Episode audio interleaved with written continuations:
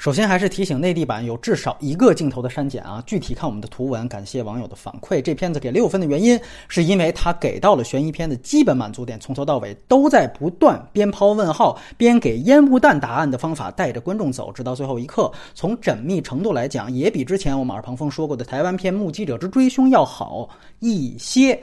但它只能给六分，也是因为它的表达方式太粗暴、太单一了。仅仅是用闪回配合回溯念白的方方法展现剧情，这就是柯南式的。这么说，你去字幕网站上下一条这篇的字幕，然后用记事本打开，你把字幕从头到尾读一遍，你会觉得这故事同样也很棒。包括豆瓣上分数很高的《这个男人来自地球》那类纯靠台词嘴炮的电影，都是这种情况。你读完他们的字幕，就已经掌握了他们。百分之九十的精彩信息了，你给字幕的打分也未必会比看完这个片子要低，那就证明他拍成电影之后的所有环节几乎就是零分。都说这片致敬了从《罗生门》到《控方证人》再到《夺魂锁》之类的影史经典悬疑片，但你看《夺魂锁》，它所有的室内长镜头配合演员走位都是教科书级别的。如果不是那个时候的胶片长度限制，它甚至可以是一部一镜到底的悬疑片。这些都是剧本之外的，是作为导演的希区柯克的工作。但相比之下，《看不见的客人》对于不懂西班牙语的人来说，就是一部字幕电影。你说一字幕电影比《杀人回忆》的分还高，这公平吗？而且不得不强调，《客人》作为一部低成本电影，在遮丑方面做的很不够。比如汽车沉湖那场戏出现了好几次，除了最后一次用了不同的素材之外，前几次你都能从车的顶盖上看到棚里面的那种大场灯的反光，那远不是月光的形状和照度。我第一次看的时候就会因为这些而严重出戏。毕竟我不是在读字幕，我是在感受一个视听，但是这些却影响了我进入到文本。然后咱们再来说文本之内的事。现在开始剧透，三秒静音。这个片子的结构，简单说就是《罗生门》加《梦中梦》。这个片子根本就没有直接呈现凶杀现场或杀人过程，全片都是屋内二人的回溯，不是男主角的洗白，就是贾律师的推翻或反驳。这是这个电影耍小聪明的核心。因为从视角来看，本片一切展现给观众的事件都是可以被推翻的。一部分回溯来自于男主，对吧？他可以被推翻，是因为他不说实话；另一部分回溯来源于律师，他也可以被推翻，是因为他不是律师，是受害人母亲，他来套话呢。但这篇投机的地方在于哪儿呢？他在本就可能是谎话的各段剧情上、各段回溯上，他又加了第二层回溯。比如开始展现的是男主说他情妇不让他报警的那个回忆版本，但影片又在交代这段回忆的时候，加了情妇向男主在车里。叙述自己恰巧又去了受害人父母家修车的一段回忆，这等于就是梦中梦了。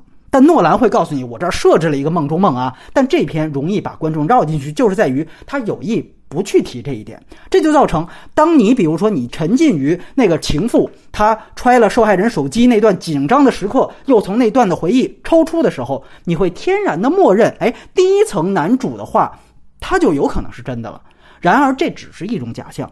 我们可以注意到，本片搭建梦中梦又不明确而出现的几个视角破绽，比如说男主角在回溯自己在酒会外面碰到了受害人父亲，而后父亲又被保安带走，但带走之后，电影又给了一段受害人父亲去医院照顾老伴儿，又陪。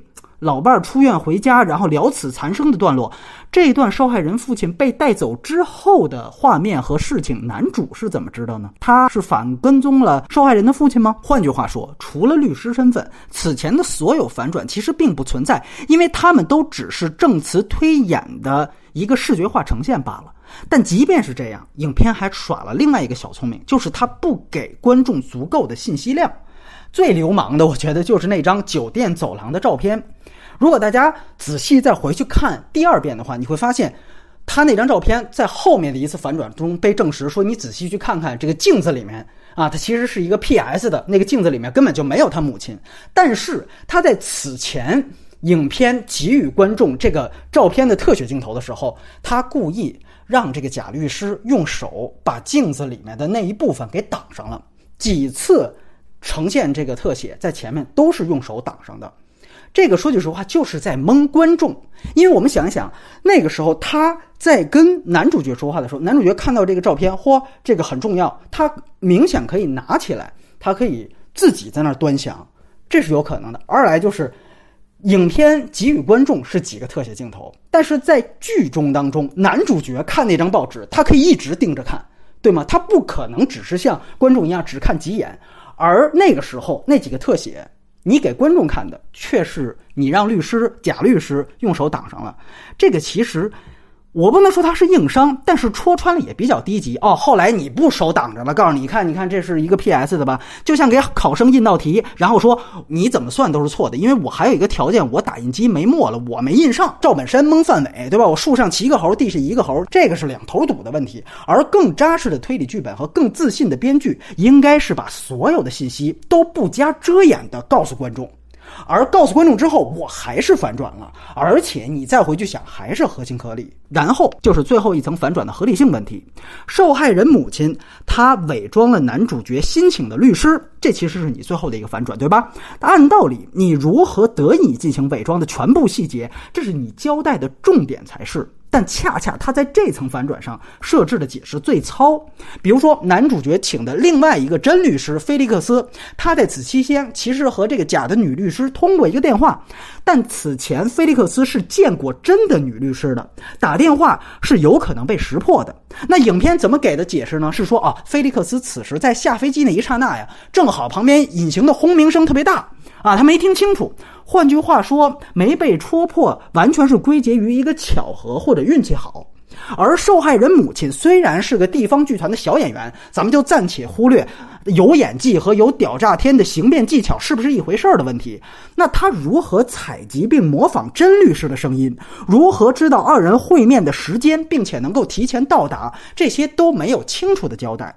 受害人父亲隔窗相望，隔着楼能读唇语，而且恰巧约时间的对话，还要那两个人恰巧得面对落地窗，这些都是粗糙的硬设定，而且都是我们脑补啊。影片在一些无足轻重的小反转上，比如说排除了路人甲敲诈的这个嫌疑上，他做了很细致的铺垫。但相比之下，这个最核心的反转都是说服力比较低的硬设定。最后，我想说，其实烧脑也是一种娱乐，它并不比你看一个搞笑片儿或者一个恐怖片、一个动作片，比如说里面出现了一个搞笑梗啊，或者一个华丽的动作设计，能带给你的娱乐性要高级到哪儿去？它们本质上都是一样的。我更喜欢电影，比如说《谜一样的双眼》，是除非你能像这种片子一样上升到一个比较高的人文关怀角度或者社会批判角度，否则的话，这都只是类型片的一种而已，没有谁比谁更高。高级。